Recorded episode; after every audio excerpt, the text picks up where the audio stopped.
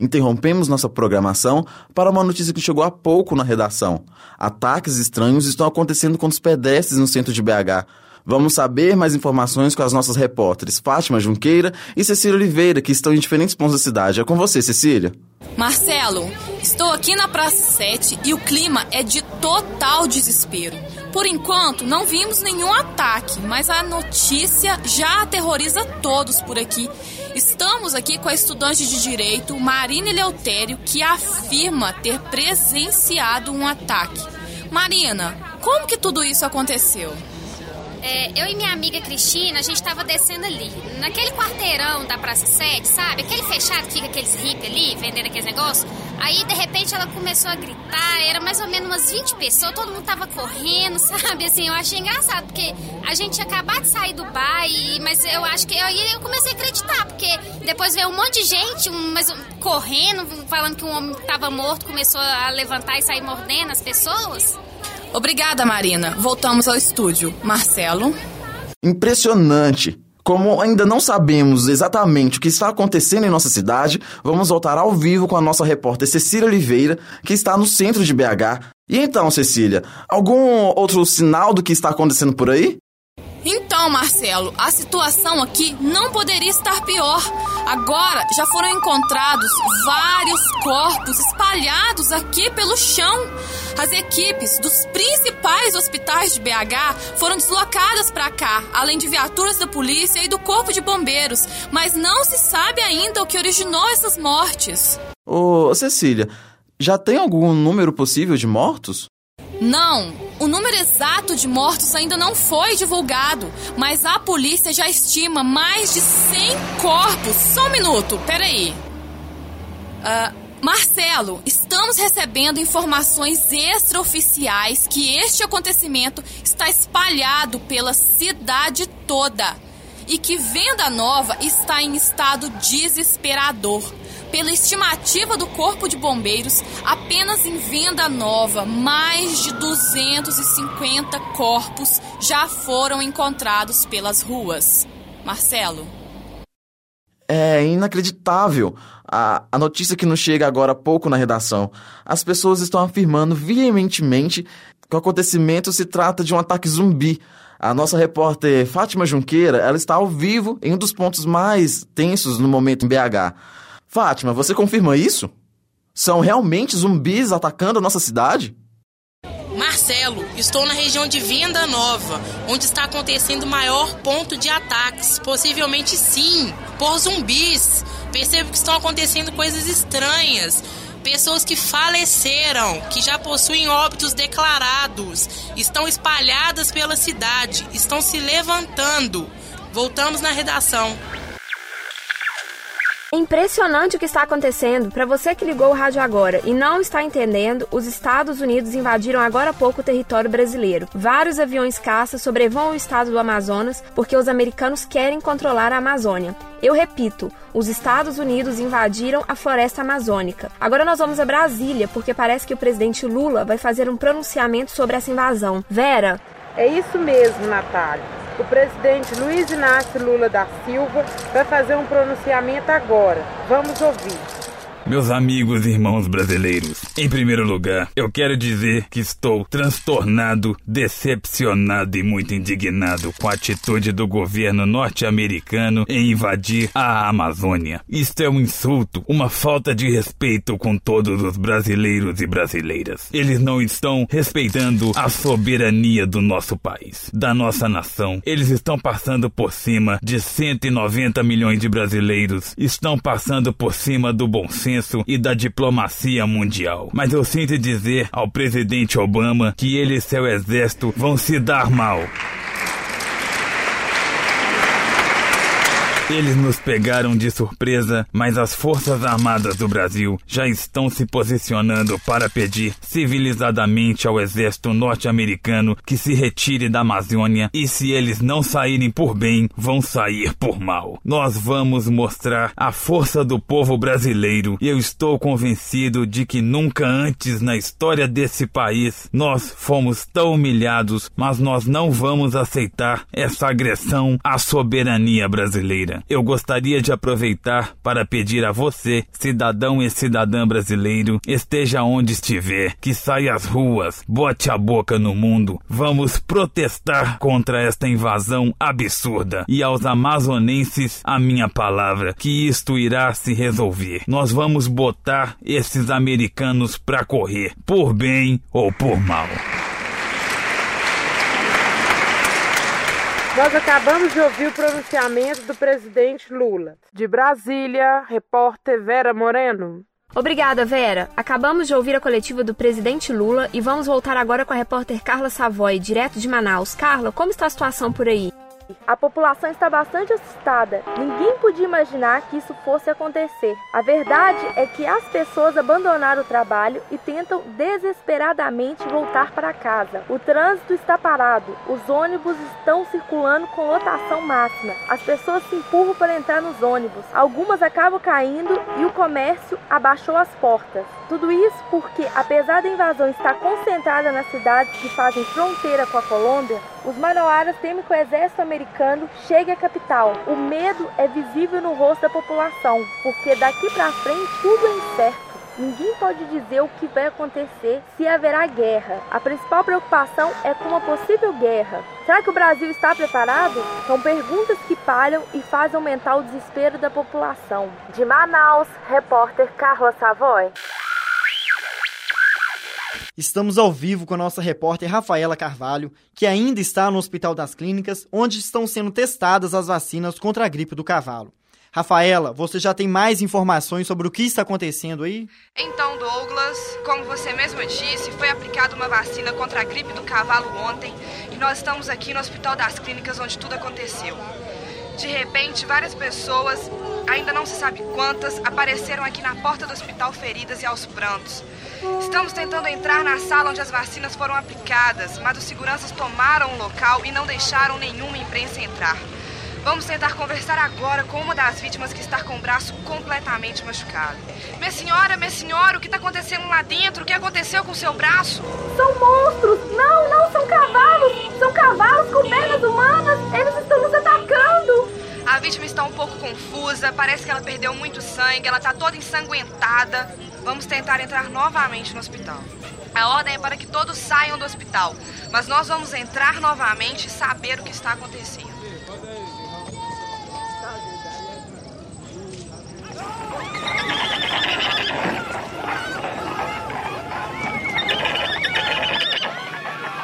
Meu Deus! Acabou de passar por mim uma criatura, um ser, uma mistura de homem com cavalo. Ela tem patas. Eu não sei de onde que veio. Que que, que que é isso? Deve ter sido essa criatura que atacou as pessoas. Rafaela. Rafaela. Bem, perdemos o contato novamente com a nossa repórter, que ainda está no Hospital das Clínicas, onde seres mutantes com tronco de cavalo e pernas humanas atacaram várias pessoas. Loveline, a sua linha com amor, a sua conexão romântica com o sucesso. It's a little bit funny. Love This feeling inside. Boa noite, estamos aqui alegres com a sua companhia na emoção do seu coração para mais um Love Line, o seu programa romântico de todas as noites, embalando os corações apaixonados. E é nesse clima que vamos juntinhos até a meia-noite, tocando emoções, traduzindo sentimentos para você que está sintonizado aqui na nossa frequência do Love Line. Vamos começar com um grande sucesso de Bee Gees, How Deep Is Your Love?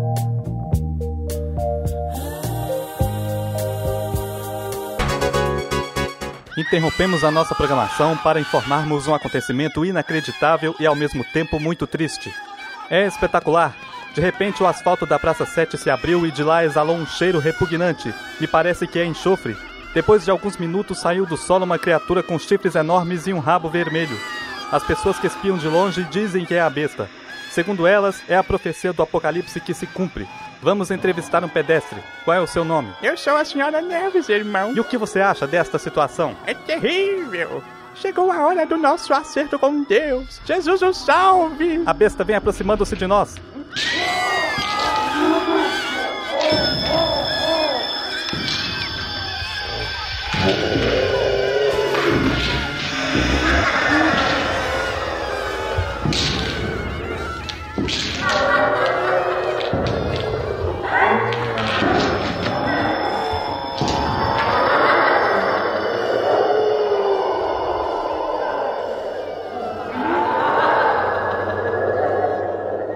Dona Neves não conseguiu correr. Meu Deus!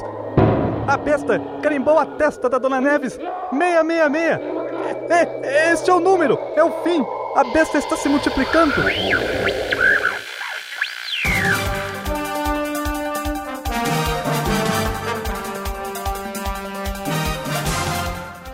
Interrompemos a programação para uma notícia urgente. Uma suspeita de bomba no centro de Belo Horizonte mobiliza o Corpo de Bombeiros e policiais militares do Esquadrão Antibomba do GAT, no início dessa manhã. O nosso repórter André Mendes está no local com mais informações. Luiz, a situação é complicada porque pedestres notaram a presença de uma caixa com cerca de 2 metros e meio de altura em um dos quarteirões da Praça 7. Esse é um dos pontos de maior movimento da cidade. A área está isolada onde policiais do grupo antibombas trabalham na investigação do conteúdo da caixa. André, se trata mesmo de uma bomba e existem inscrições nessa caixa? Isso procede? Não, Luiz. A polícia não descarta a hipótese de bomba, mas a existência de explosivos não foi confirmada. Há algumas frases escritas em um idioma que nos parece ser latim. André, mas como é essa caixa? Bem, é uma caixa de madeira clara, onde esse texto está impresso e há também uma alavanca. O receio dos policiais é justamente acionar esse mecanismo e desencadear uma explosão de proporções desconhecidas. Todos os prédios da região foram evacuados. Vamos conversar agora com o contador Fabrício Aguiar, um dos primeiros a chegar no local. Fabrício, o que você viu? Eu trabalho aqui no escritório, fica aqui em frente ao, onde é que está essa caixa, né? E chama a atenção, né, da gente, um negócio bonito, né, curioso, diferente. Você chegou a se aproximar da caixa? É, cheguei, cheguei a aproximar sim, eu tava bem perto dela, né? Mas aí o pessoal começou a falar que podia ser bomba e eu saí correndo, né? Imagina virar farinha aqui junto com, com esse povo aqui, Deus me livre. Então, Luiz, a movimentação aqui. André? Está bastante intensa. André? Sim, Luiz. Você já tem informações sobre aquela inscrição que está na caixa? Um professor de latim está analisando o conteúdo desse texto. Parece se tratar de um versículo bíblico. Assim que essa informação começou a correr por aqui, diversos grupos religiosos vieram para a praça. Hoje é um dia de data tripla, 12 do mês 12 de 2012. Existe a crença baseada no calendário maia que 2012 vai marcar o fim do mundo. Por essa razão, há uma grande comoção das pessoas que estão tomando a Praça 7 e arredores. Luiz, nós vamos conversar agora com a repórter Ana Paula Girão, que está em outro ponto da praça e tem informações sobre um tumulto envolvendo religiosos. André, a polícia tenta isolar a área mais próxima ao local onde está a caixa, mas integrantes da igreja do último dia da semana de todos os tempos estão aqui, cantando e orando. O coronel do Corpo de Bombeiros, Daniel Ferreira, conta que um grande número de soldados foi deslocado para a praça. Mas o número de pessoas é bem grande. Luiz, de volta aos estúdios. Obrigado, Ana, pelas informações. André, nos conte qual é a situação de onde você está. Aqui o tempo literalmente fechou.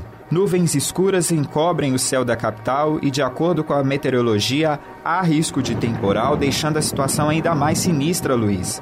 Foi divulgada a tradução do trecho escrito na caixa. Acabamos de receber. E o trecho diz: No dia em que comerdes da árvore, vossos olhos se abrirão e sereis como Deus, conhecedores do bem e do mal. André, esse é um versículo do livro do Gênesis, quando a serpente faz a Eva comer a fruta da árvore proibida. André. Luiz, agora pelo horário de Brasília, 11 horas e 55 minutos. O esquadrão antibombas vai detonar a qualquer instante a caixa de madeira. O cordão humano de isolamento avança para afastar a população. Estudantes acabam de passar por aqui e promovem um beijaço, algo bastante inusitado para o momento. Policiais tentam conter uma mulher que está fazendo topless.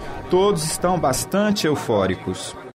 Ouvintes, nós tivemos problemas técnicos e perdemos o contato com a repórter Ana Paula Girão. Mas temos informações que os detonadores estão prontos para explodir a caixa. Luiz, um silêncio tomou conta da praça nesse momento. Ouvimos apenas os gritos de ordem para a detonação.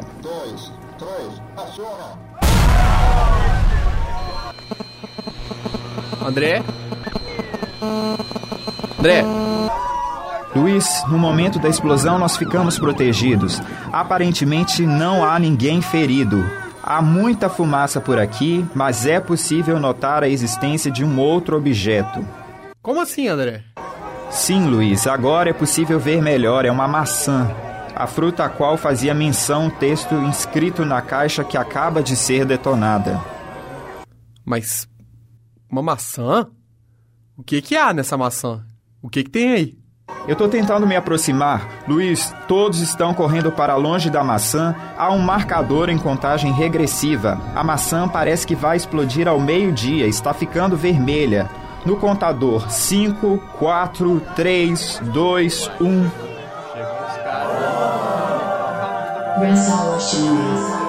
Welcome to the future. E. Luiz, é inacreditável. Tudo que acabamos de testemunhar não passa de uma ação promocional da Apple lançando o iPad 3, que amargou críticas de diversos especialistas em tecnologia que o consideraram pouco atrativo. Nós vamos ter que sair daqui tamanho tumulto causado pela multidão que tenta agora pegar uma das dezenas de iPad que estão nessa maçã bastante amarga, Luiz. Envenenada para não dizer outra coisa.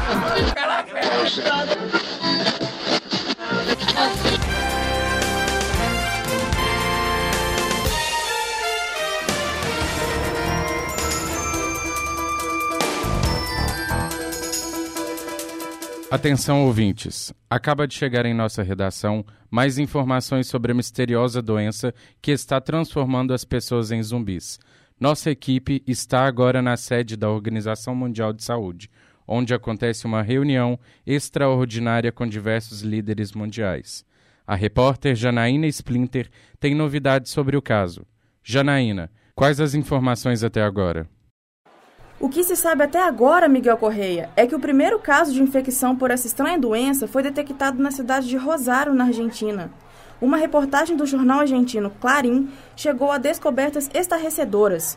O vírus foi contraído pelo empresário Sebastião Mallen quando fazia uma viagem pela floresta amazônica no Brasil. De acordo com a família do empresário, nenhum momento houve nenhuma alteração de comportamento de Mallen.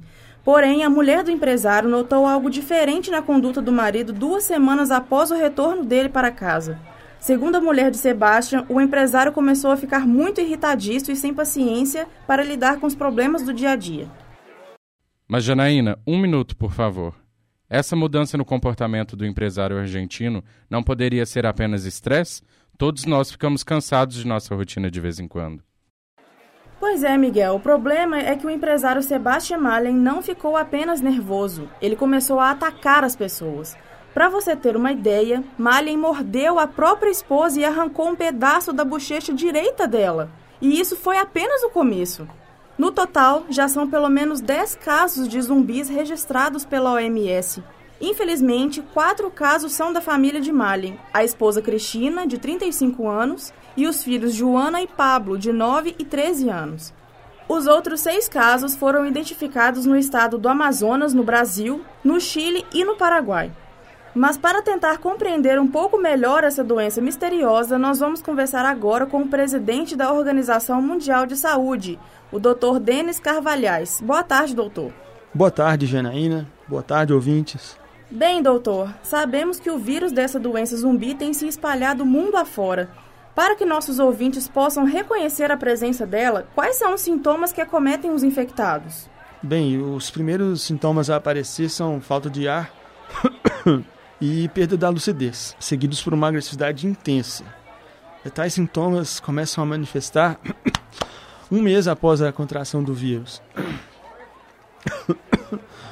Podem acontecer ainda ataques canibais, como no caso do empresário argentino, que eu mesmo atestei né, quando eu visitei a família lá em Rosário, na Argentina. Mas a gente ainda está pesquisando sobre o assunto. Então o senhor quer dizer que ainda não se sabe tudo sobre a doença? Parece que foi isso que eu disse, né, senhorita? Ok, então. Doutor, doutor, doutor! Bem, o doutor parece um pouco irritado. Ele acabou de nos deixar aqui falando sozinhos. Provavelmente é o peso da responsabilidade. Vamos com você aí no estúdio, Miguel. Obrigado, Janaína. Essa foi a repórter Janaína Splinter, direto da sede da Organização Mundial de Saúde. Continuando nosso boletim extraordinário, nossa equipe apurou que as autoridades participantes da reunião aparentam estar muito preocupados com a doença. Os médicos e cientistas responsáveis por encontrar a cura para o vírus zumbi estão temerosos, pois as vacinas testadas até o momento não apresentaram os resultados esperados. Nossa produção acaba de dizer que a repórter Janaína Splinter está novamente com o Dr. Denis Carvalhais, presidente da OMS. Janaína, é com você. É isso mesmo, Miguel. O doutor está aqui novamente. Doutor, que bom que o senhor voltou. Ainda temos muitas dúvidas sobre a doença zumbi. O que a população pode fazer para evitar a contaminação por essa terrível doença? Olha, a população deve ficar dentro de casa, é, é, procurar lugares seguros, é, passar soda cáustica na, na pele, comer é, parafusos, tomar banho. Doutor, o senhor está bem? Não estou entendendo nada do que o senhor fala. Doutor, não! Informa ao povo brasileiro que agiremos com dureza e responderemos com veemência a este grave ataque à nossa soberania. Peço a todos que mantenham-se calmos e ávidem-se de muita coragem neste momento de tormenta. Passo agora a palavra à nossa presidenta, que sobreviveu por pouco a este cruel ataque e, mesmo assim, já se sente prontificada a falar ao povo brasileiro. Alô, alô, alô, alô, alô, alô, alô, alô, graças a Deus. Alô, alô, alô, alô, graças a Deus. Vocês sabem quem sou eu? Uma presidenta, um presidente. Eu faria antes do dia de eu deitar na sepultura. Eu faria de tudo, não somente para parar a campanha contra o tráfico, contra a guerra, contra a descriminalização contra o negro, contra o travesti, contra o viado, contra sapatão, contra as pessoas que não têm dinheiro. Eu faria essa campanha e principalmente também fazer barba, cabelo e bigode, abalar, no modo de dizer com todo respeito. Então me chama que eu vou, porque aí, ó, adoro fazer só amor. Me chama que eu vou. Se é pro meu bem e pro nosso, não somente do Brasil, do mundo inteiro, seja a pessoa que for, se me atacar, eu vou atacar. Aí eu vou lá, mas aqui se fala que se paga. Então entrega na mão de Deus, né? Não, o pensamento até vem de mal. A gente vai cortar as quatro patas dele. Simplesmente eu vou jogar o jogo limpo. E já ganhei, porque tudo que é limpo, graças a Deus, ou ganha ou empata. Entende? Não adianta. O destruidor não tem muito tempo nessa terra. Deus me perdoa, prefiro ter um filho gay e uma filha sapatão. Ou até eu virar lésbica. E eu sou piriguete. Sou piranha, mas do amor. Agora piranha do terror. Acabou ele todo sangrado.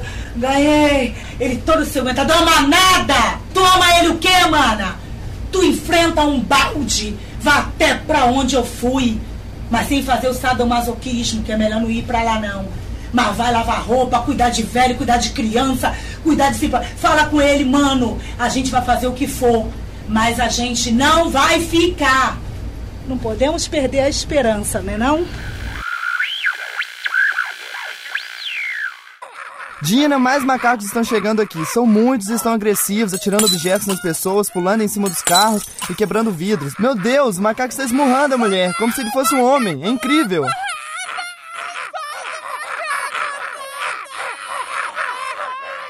Dina, a gente vai ter que se retirar do local. Os macacos estão ainda mais agressivos e as equipes de resgate ainda não chegaram.